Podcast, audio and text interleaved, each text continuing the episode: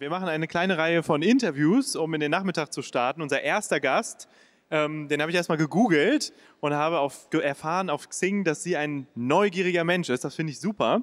Äh, man merkt das ihrem Lebenslauf auch an. Sie hat in Berlin, in Rio de Janeiro, in St. Gallen studiert, Soziologie, Business Administration, Leadership in digitaler Kommunikation. Sie hat eine ganze Reihe von internetbasierten Unternehmen gegründet.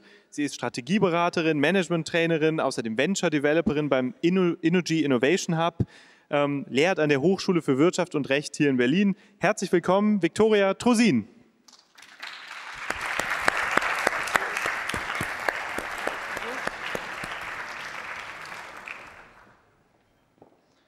Hi Viktoria, du hast ein ganz neues Projekt mitgebracht. Bevor wir darüber reden, eine kurze Frage zum Thema Neugier. Du bist sehr neugierig, wenn du so in dieser Welt unterwegs bist, begegnet dir auch viel Neugier? Also wenn du in den Unternehmen äh, berätst, wenn du da hilfst. Ähm, sind die neugierig genug oder sind das eher so Scheuklappenwelten? Oh. äh, politisch korrekte Antwort ist wahrscheinlich jetzt gefragt. Ähm, sagen wir mal so, grundsätzlich sind die auf jeden Fall sehr, sehr neugierig. Ähm, was von der Neugierde übrig bleiben kann und was tatsächlich umgesetzt werden kann, das ist dann nochmal eine ganz andere Baustelle. Und da scheitern leider viele Unternehmen dran, dass sie nicht so viel schaffen, wie sie eigentlich wollen. Aber grundsätzlich ähm, würde ich ganz vielen Unternehmen diese Neugierde unterstellen. Okay, wunderbar. Jetzt bin ich mal neugierig. Du hast ein neues Projekt mitgebracht, über das ich ganz wenig weiß und hier im Saal, glaube ich, auch niemand, aber du. Und du erzählst uns jetzt, was es damit auf sich hat. Ja, also wir haben äh, mit der Stiftung für Entrepreneurship einen EU-Antrag geschrieben äh, für ein Kulturprojekt. Und zwar wollen wir uns äh, mit dem Thema Müll in den Meeren beschäftigen.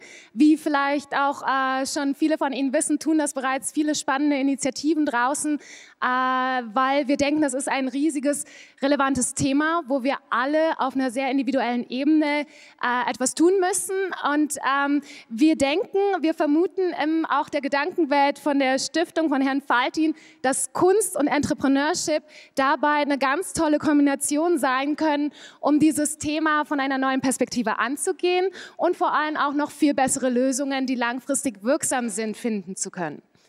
Ah ja, erzähl mal ein bisschen konkreter. Kunst und dieses Projekt, wie, wie funktioniert das? Was müssen wir uns da konkret darunter vorstellen?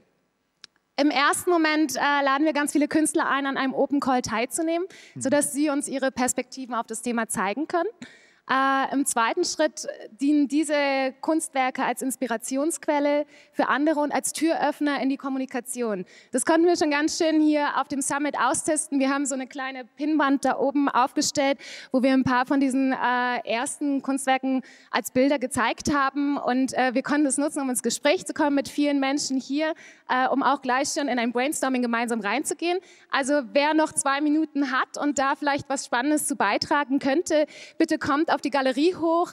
Ihr werdet es erkennen an den zwei Pinnwänden, die oben stehen. Ja, jetzt muss ich mal fragen, du bist ein sehr digitaler Kopf, hast aber jetzt diesen EU-Antrag mitgeschrieben. Wie schwer ist sowas? Äh, ist das zur Nachahmung empfohlen oder muss man sich da durch einen Berg Bürokratie quälen, um das hinzukriegen? Ich glaube, das ist kein Geheimnis, dass es halt mhm. äh, sehr viel Kopfschmerzen bereitet. Ähm, für uns war es der Weg, weil wir neue Wege gehen, weil wir ein großes Experiment starten. Wir werden nichtsdestotrotz ganz viele äh, ja, Entrepreneurial Tools nutzen, um unser Projekt erfolgreich zu machen. Wir nutzen das als Startfinanzierung und wollen darüber hinaus das aber auch selbst auf langfristige Beine stellen. Okay, und das Projekt ist, das ist quasi hier der Startschuss für das Projekt. genau, Applaus. Du wirst gleich in einer Impulsgruppe im äh, Raum namens Akademischer Senat weiterreden über das Thema Art and Innovation, Art und Innovation. Worum geht es da? Erklär mal, was erwartet die Leute, die da hingehen? Ja. Also es ist ein zweiter Aspekt von unserem Projekt, dass wir da hinschauen können, welche neue Geschäftsmodelle gibt es denn für Künstler. Also wir wissen alle, gerade in Berlin haben wir unendliche Mengen an tollen, kreativen Menschen, die sehr hart darum kämpfen, äh, jeden Monat ihre Miete bezahlen zu können und die vielleicht dann doch noch mal viel mehr verdient hätten.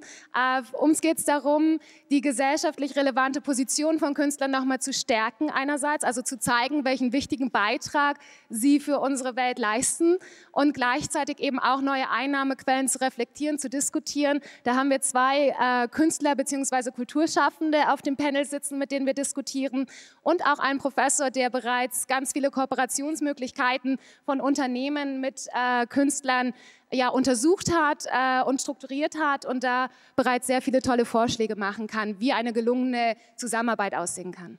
Super, vielen Dank, Viktoria. Klingt toll. Glückwunsch nochmal zu dem Projekt und wer mehr wissen will und gleich in deinen Workshop kommen möchte, im akademischen Saal. Genau. genau. Super, wunderbar. Vielen Dank. Und ich will noch mal aufrufen, wir brauchen wirklich jede unterstützende Hand, die hierbei mitmacht. Also sowohl die Entrepreneure, die halt als Mentor zur Verfügung stehen für Ideen, als auch alle kreativ denkenden Menschen, die an dem Problem arbeiten wollen und Lösungen finden wollen. Also sprecht uns bitte an. Vielen Dank, Victoria. Super. Vielen, vielen Dank. Sehr unterstützenswert und auf jeden Fall wichtig für die Zukunft von uns und für die Zukunft unserer aller Kinder. Jetzt möchte ich einen besonderen Entrepreneur auf die Bühne bitten, der es mir immer ein bisschen schwierig macht, ihn anzukündigen, weil er so viele verschiedene Sachen macht. Ähm, deswegen möchte ich nicht viel vorwegnehmen. Er war letztes Jahr auch schon mal hier und Bühne frei, Michel Aloui.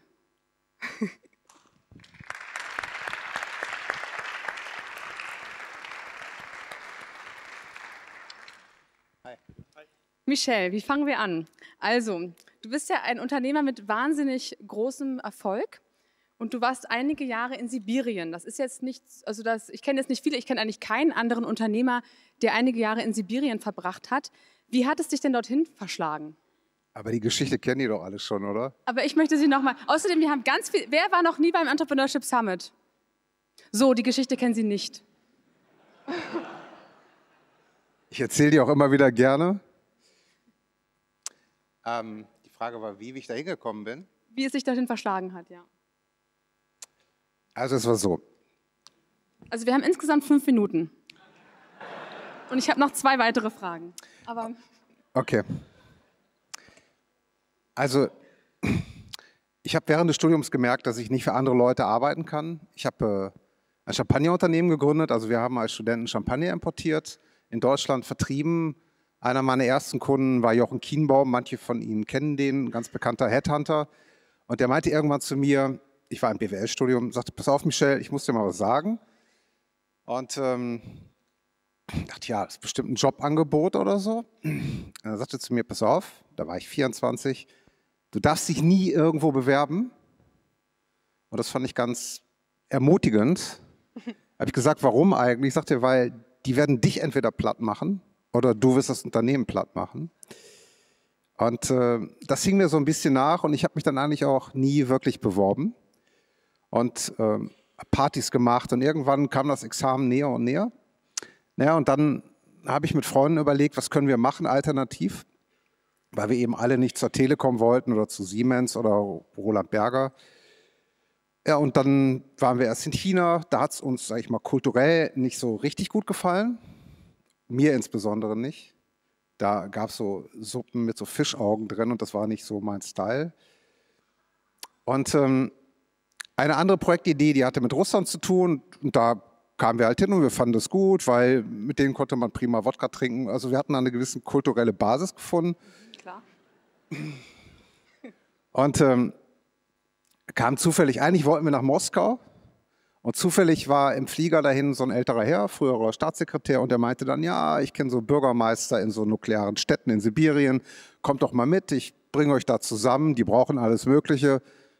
Ja, vielleicht. Und so kamen wir nach Sibirien.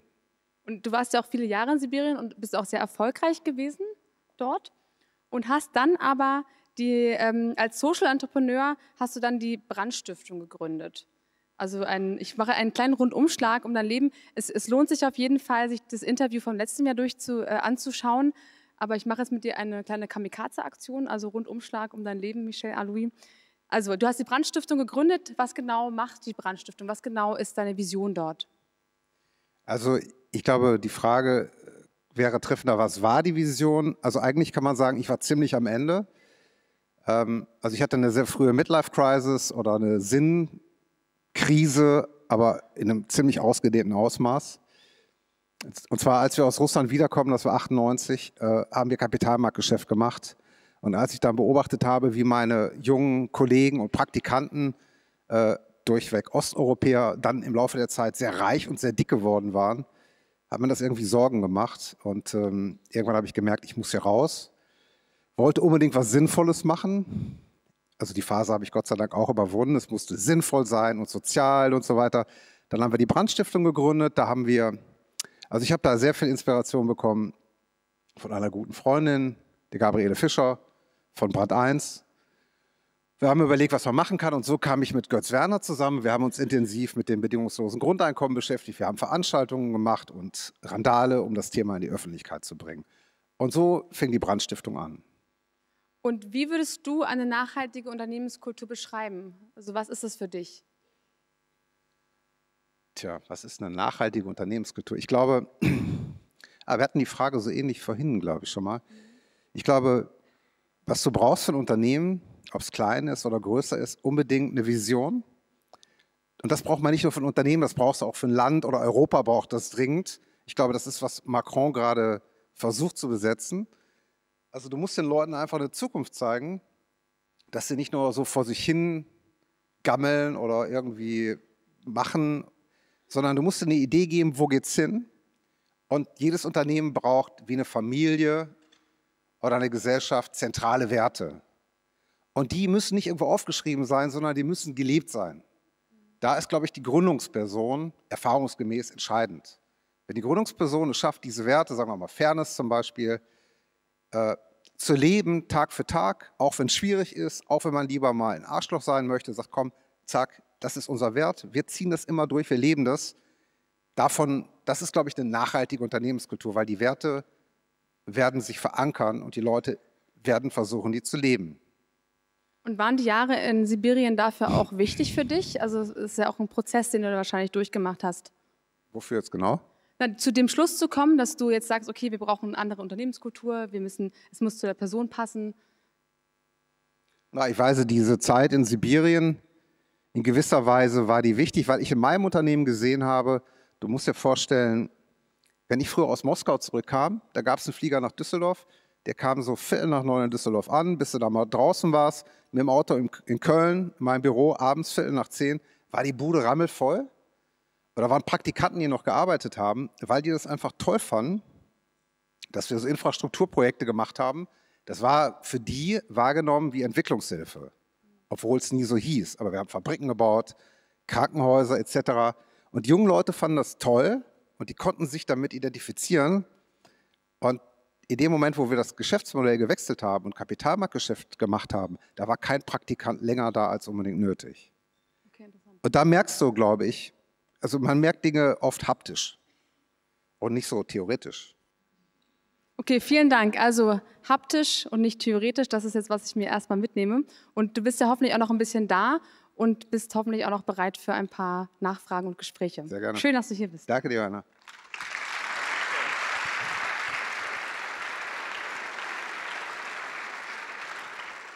Ja, vielen Dank, Michel Aloui. Russland war ein ganz gutes Stichwort. Da geht es nämlich jetzt auch gleich ein bisschen drum. Äh, unser nächster Gast hat erst eine Ausbildung als Groß- und Außenhandelskaufmann gemacht, dann mit 18 aber schon sein erstes Unternehmen gegründet, eine Projektmanagementfirma aufgebaut, bis sie 25 Mitarbeiter hatte. Später hat er Triebwerk gegründet, ein Unternehmen, das Geschäftsmodelle und Schutzrechte mitvermarktet. Jetzt gerade gründet er Contact to Car. Das ist ein Unternehmen, das präsentiert sich auch oben auf der Galerie, das das Auto vernetzt auf eine neuartige Weise und vor allem, und das ist das Spannende, will er gerade ein U-Boot kaufen und zwar in Russland. Und äh, um dann eine Disco einzurichten, äh, die dann durch Europa äh, unterwegs ist. Also eine ganz tolle Idee. Ich freue mich sehr, dass er heute da ist. Oliver Bartels, herzlich willkommen.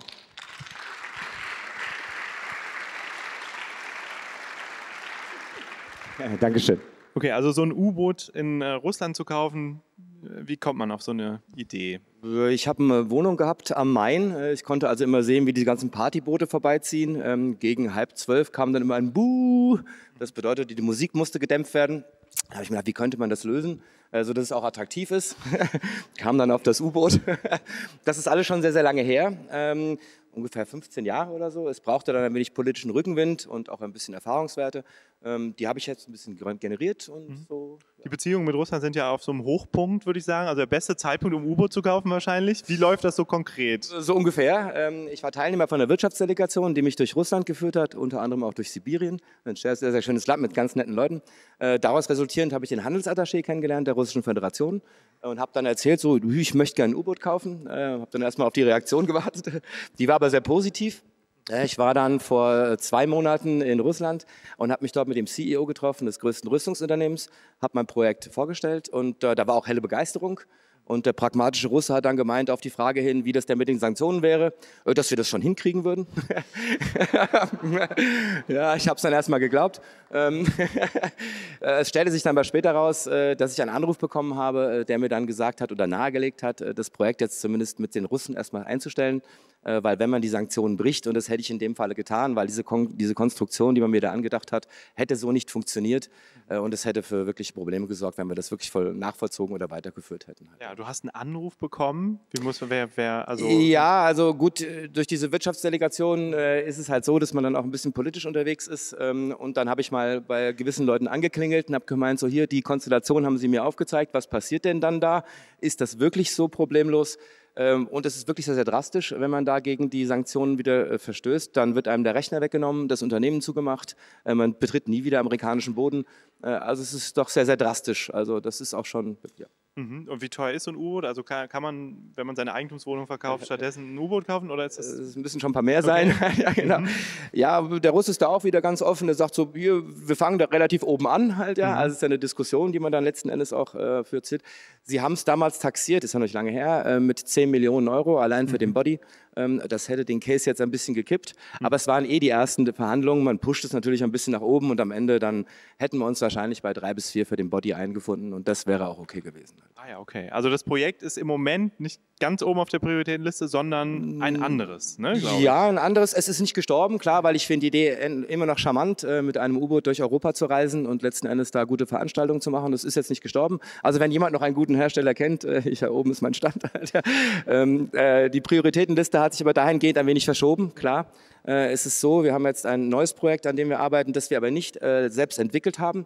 Äh, das ist Fluid Logistik, äh, setzt praktisch dahingehend auf, auf derselben Technologie wie der Magnetschwebezug, den wir damals entwickelt haben, der jetzt in China rumfährt. Oder auch Elon Musk nutzt sie. Letzten Endes sind es Magnete, die wir im Boden versenken. Und über die Magnete werden mit Algorithmen äh, dann Bodenplatten ähm, gesteuert, sodass wir letzten Endes eine neue Logistiktechnologie entwickelt haben. Das hat auch sehr, sehr viel Aufwind bekommen. Einer der reichsten, 30 reichsten Männer der Welt ist vor sechs Monaten eingestiegen. Das geht also jetzt relativ fix. Ähm, und ich kümmere mich darum, um die Hardware. Das heißt, ich werde also die ganze Hardware bauen und die anderen, die Algorithmen und letzten Endes die Logistik Anwendung. ist ja unheimlich breit. Das fängt ja an von Logistik in Lägern. Wie wird genau. ein Regal bestückt bis hin zu Logistik? Wie kommt was von Shanghai Airports, nach Moskau? Wie, genau. Wo würde eure Technologie Einsatz finden? Ähm, genau, Rahmen? jetzt, wir haben relativ breites äh, Interesse gefunden halt, mhm. ja. Also der erste äh, Case wird Daimler sein. Ähm, wir waren vorher mit einem Parkhaus unterwegs. Wir wollten ein Parkhaus bauen in Hongkong. Ähm, allerdings ist es jetzt so, dass die deutsche Nachfrage so stark ist, äh, dass wir gesagt haben, okay, nee, wir bedienen jetzt erstmal hier die Großen, weil das natürlich auch ein repräsentatives Ding ist, wenn man mit Daimler etwas macht und das auch noch am Band. Also das ging dann alles äh, holter die Polter.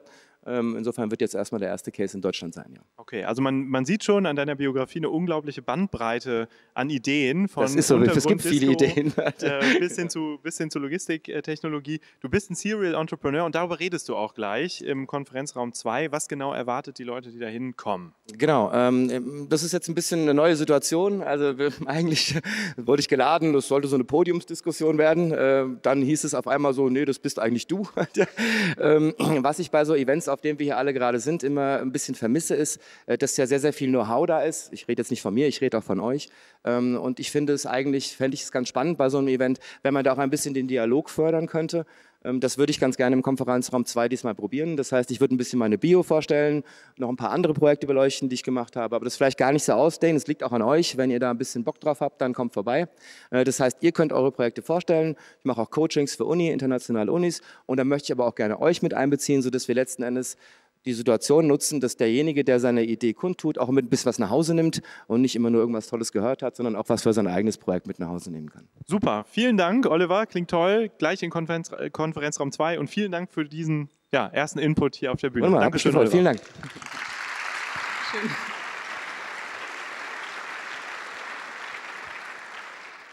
Now I would like to invite Nazanin Daneshvar on stage. This is a personal, um, very important moment for me because she actually flew in from Iran just for this interview. I'm very, very happy that you're here.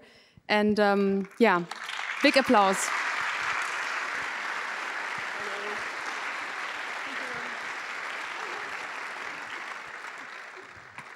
Nazanin, you are the most highly acclaimed female Iranian internet entrepreneur known to date. You founded Takifani. Takfifan, hi. I'm Nazain, by the way. and uh, Takfifan Yes. is a group buying website.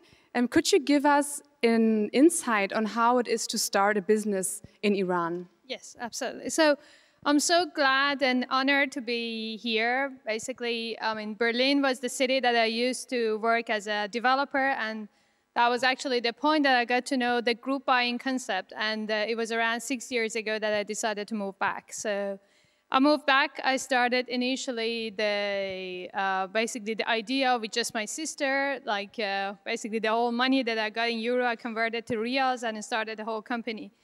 The company grown um, like for five years completely organically. And obviously going back to those years i mean nobody knew any startup. Like any anybody talking to my parents they were just like what are they doing? My mom was just like she has some sort of you know blog you know it's a similar thing. So we started with 400 customers.